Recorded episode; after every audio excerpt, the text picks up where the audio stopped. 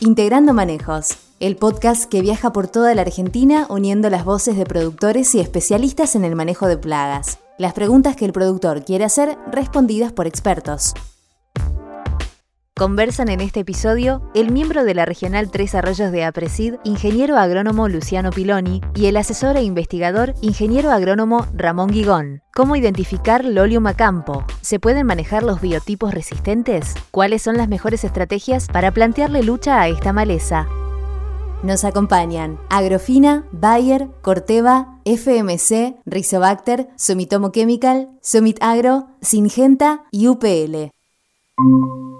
Bienvenidos a un nuevo episodio de Integrando Manejos, el podcast de la REN de, de Mi nombre es Luciano Piloni, soy ingeniero agrónomo, socio de Apresid y miembro de la regional de, de de Tres Arroyos. Soy asesor este, en la zona del sudeste en, Tres Arroyos. En esta oportunidad tenemos el agrado de tener la, visita del ingeniero Ramón Gigón para interactuar en una de las malezas con mayor preponderancia en estas zonas y, que va propagándose a otras también con el manejo de, de La última encuesta de, la REM de los socios de APRESI salió como la segunda maleza problema en los ciclos de otoño-invernal, así que este, bueno, es una, una complejidad que va avanzando y, y, bueno, tratar de buscarle el manejo para que nos afecte lo menos posible.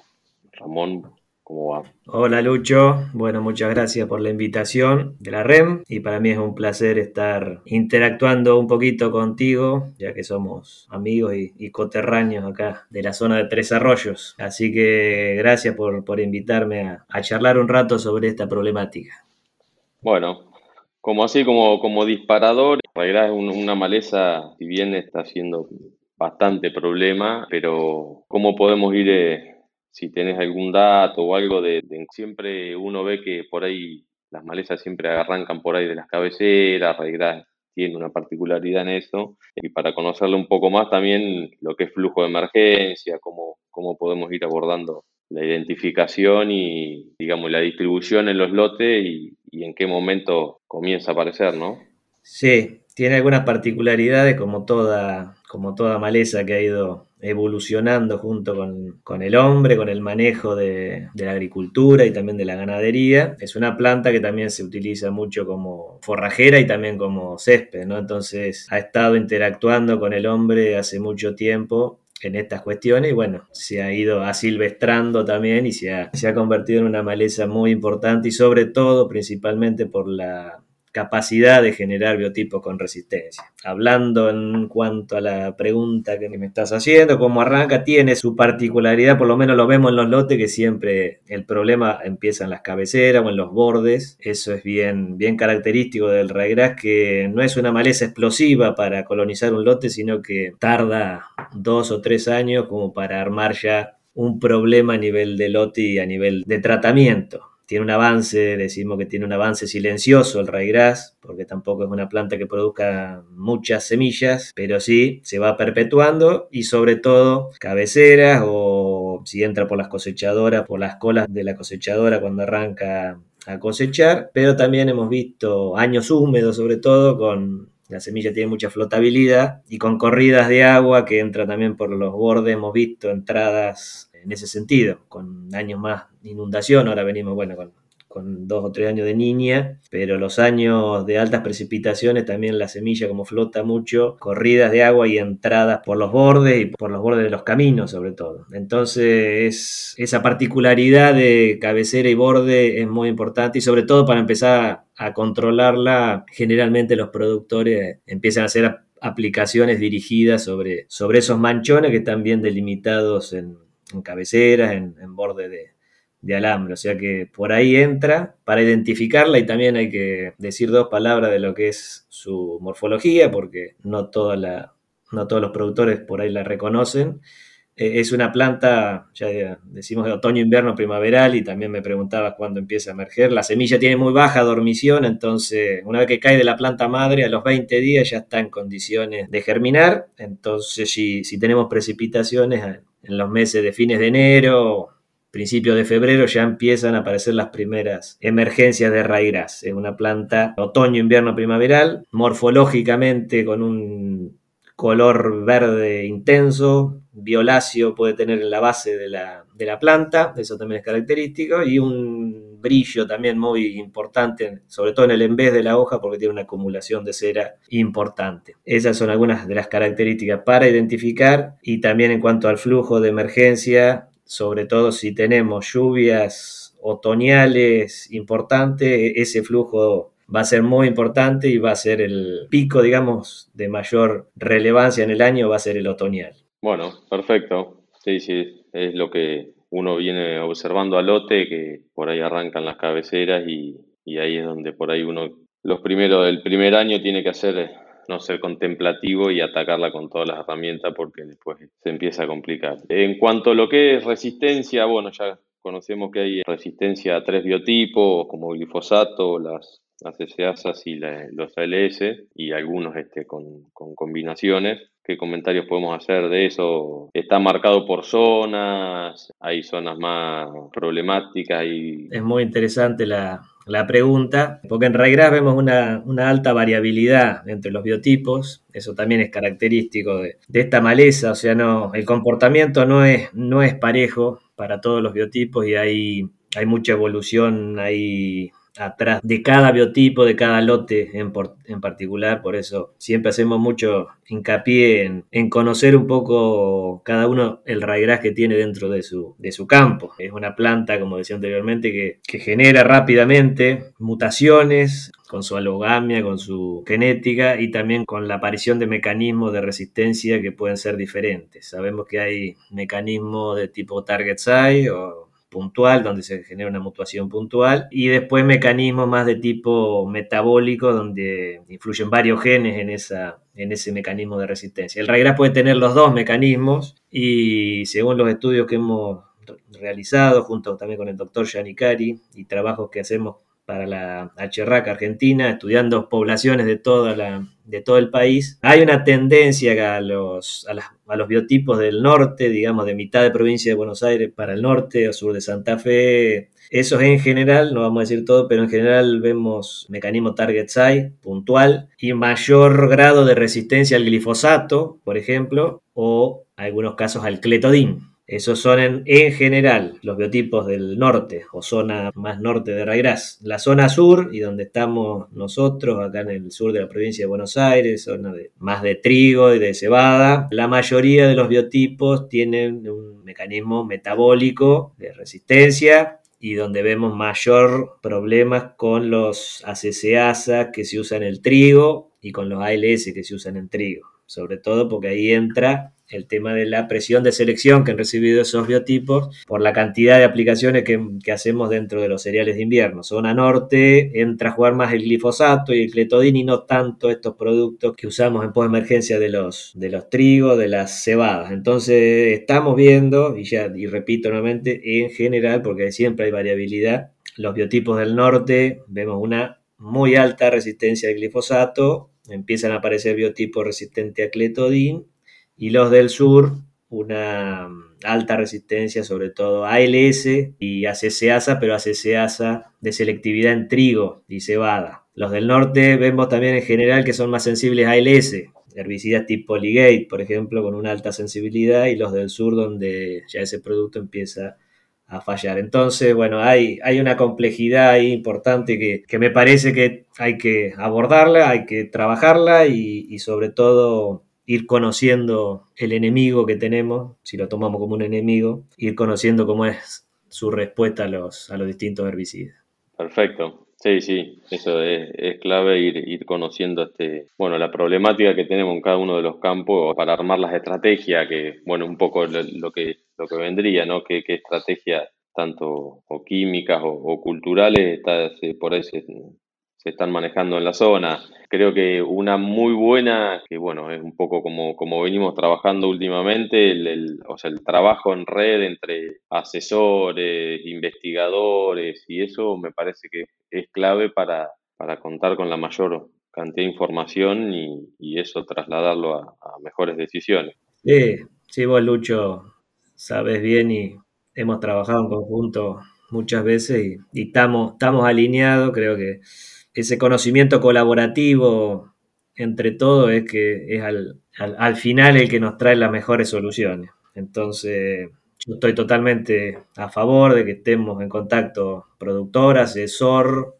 investigador, investigador más extensionista, como puedo ser yo, investigador más básico, como puede ser algún, alguna universidad o algún laboratorio más especializado. Sobre todo para abordar este tipo de problemas que, son, que no son fáciles, hay una, hay una complejidad ahí adentro que, que no hay una solución ni una receta básica. Entonces también está bien lo que planteas de buscar alternativas que no solo sean tampoco químicas, porque la química tiene su límite también, tiene un límite porque no, no tenemos múltiples herbicidas y tampoco sería bueno estar aplicando y aplicando insumos para, para el manejo de las malezas en general, en este caso particular del raigras. Entonces, ese conocimiento de, la biología, por un lado, de la maleza, de cuáles podrían ser sus puntos débiles y, después cada uno dentro de, su establecimiento y de, su empresa buscarle la, manera para manejarla y no solo hablar de control, sino más de,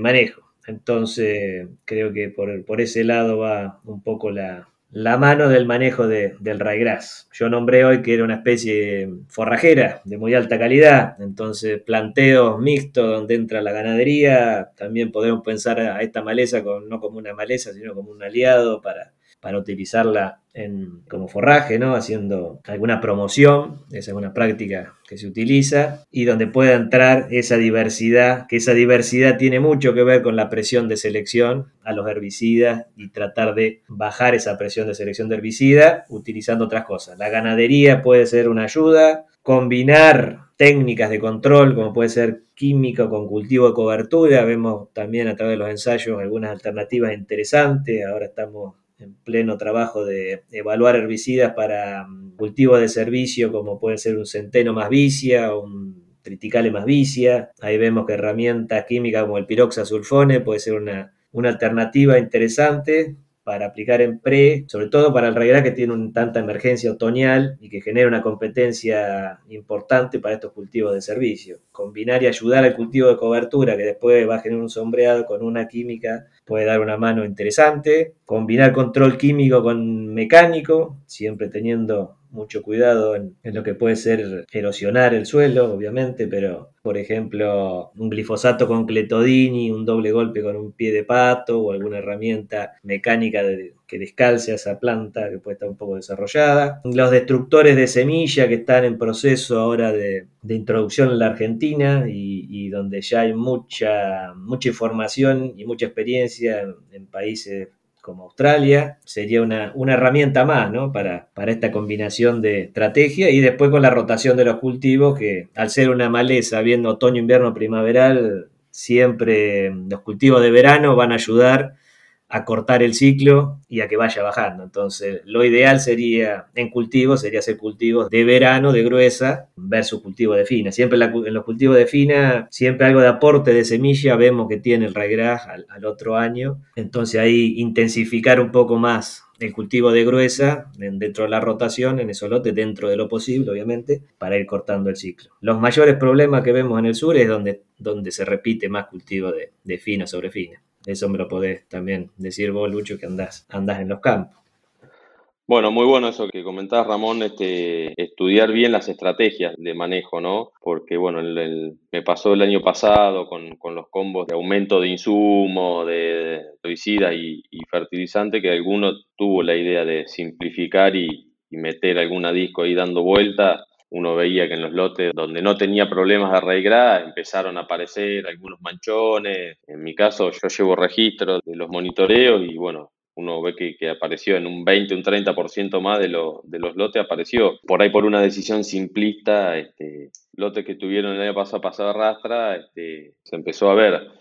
Y lo que uno siempre le dice, habla con el productor, decir, bueno, también cómo complican después la estrategia en cuanto al manejo de herbicidas también, porque uno entierra la, semilla a diferente profundidad, es, muy difícil después que, los residuales funcionen, es importante tener todo, todo eso en cuenta como para, como decíamos, para, para, la estrategia que uno arma de, de, acuerdo a las malezas, problema que tiene, que bueno, un poco también de la mano, que también no es solo raigradas este, cuando uno va a los lotes no es solo arreglar lo que tiene, ¿no? También hay problemas grandes de, de, de, de nabo, de brasica rapa, es como que uno, digamos, tiene que ir viendo toda la, las problemáticas de, las malezas invernales que tiene, ¿no? Sí, sí. Bueno, volviendo a la, a la labranza, sí, o sea, una, una, roturación de suelo, aparte del efecto negativo que puede generar en, en propiamente el suelo, en, la dinámica de la maleza también hay, hay un cambio. Primero que despierta semilla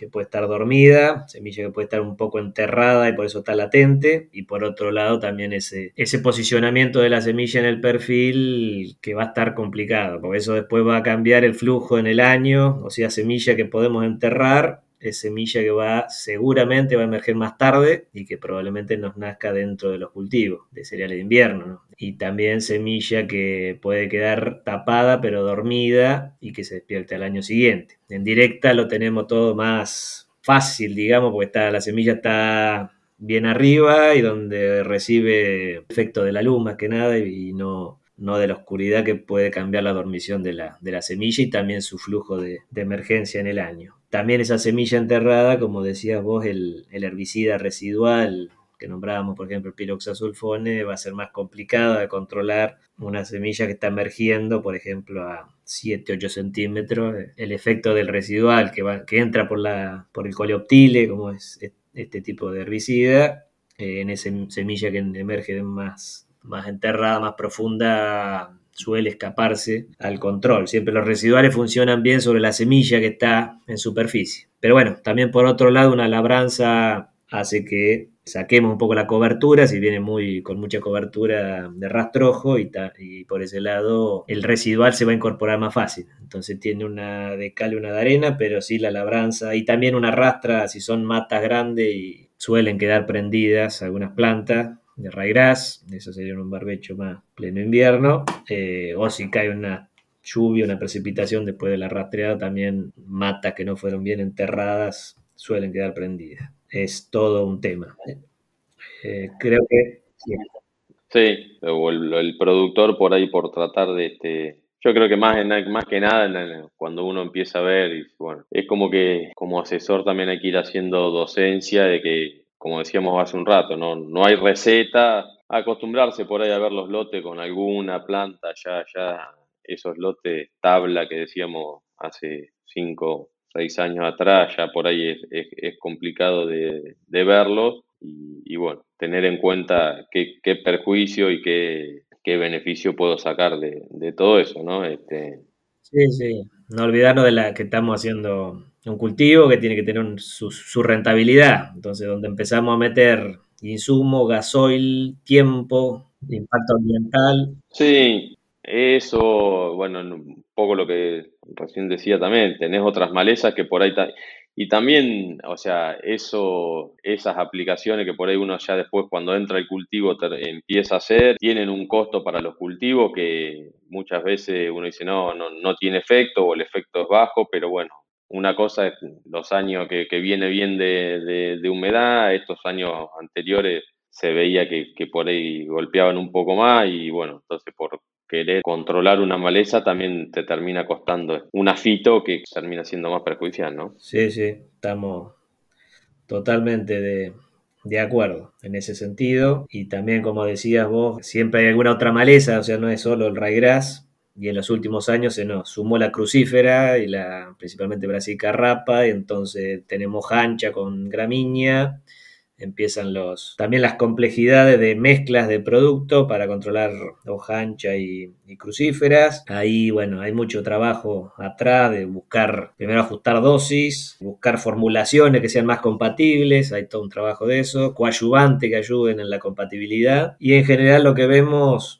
que creo que lo nombraste de pasada, la aplicación temprana o la, la, la incorporación de herbicidas de, de, acción preemergente de la maleza en cereales de invierno es una técnica que, que está cambiando el formato que teníamos anteriormente. Entonces, por ejemplo el piroxasulfone para raigrar o la fluorocloridona para la crucífera y, empezar a usar ese tipo de herbicidas en, la presiembra, siempre vemos en los ensayos que tienen mejor resultado, por más que después venga un año más complicado de sequía o de, o de cultivos que no van a rendir lo suficiente. Ese tratamiento de pre asegura eliminar la competencia temprana, que es la que después nos define el número de macollo, que son los que necesitamos para tener pigas, que van a ser las que definen el rendimiento. La competencia de las malezas está en los primeros estadios del trigo y la cebada y maleza que sabemos que son muy duras después para controlar con post emergentes es muy importante empezar a aplicar pre-emergente, ¿no? Creo que es lo, el, manejo que uno está tratando de hacer. Bueno, muchas gracias por, por, la participación. Creo que un poco lo que dijimos anteriormente, el, manejo colaborativo es lo que nos, nos, este, nos viene con instituciones, con los especialistas, es lo que nos, nos va a dar el mejor resultado. Así que muchas gracias. Bueno, muchas gracias nuevamente por invitarme. Eh, ahora tenemos un montón de herramientas también de, para facilitar la comunicación que antes no, no la teníamos, aprovecharlas y dejar también un último mensaje también en cuanto a los cultivos. El cultivo va a ser en, última instancia el mejor herbicida, eso no, no, lo hablamos, pero cultivos que tengan muy buena nutrición, que estén sanos, cultivos desnutridos, que estén enfermos, generan menos competencia y después vemos ahí la maleza como prospera. El manejo con la arquitectura también, distancia entre hilera, no olvidemos también todas esas prácticas que las teníamos olvidadas para, para meter esa herramienta más de estos buenos cultivos, van a ser otro herbicida más que tenemos dentro del manejo del regras. Así que gracias a todos y nos vemos en cualquier momento. Gracias. Abrazo. Nos acompañan Agrofina, Bayer, Corteva, FMC, Rizobacter, Sumitomo Chemical, Sumit Agro, Singenta y UPL. Para ver más contenido de la REM, podés entrar a la web de Apresid o suscribirte a nuestro canal de YouTube.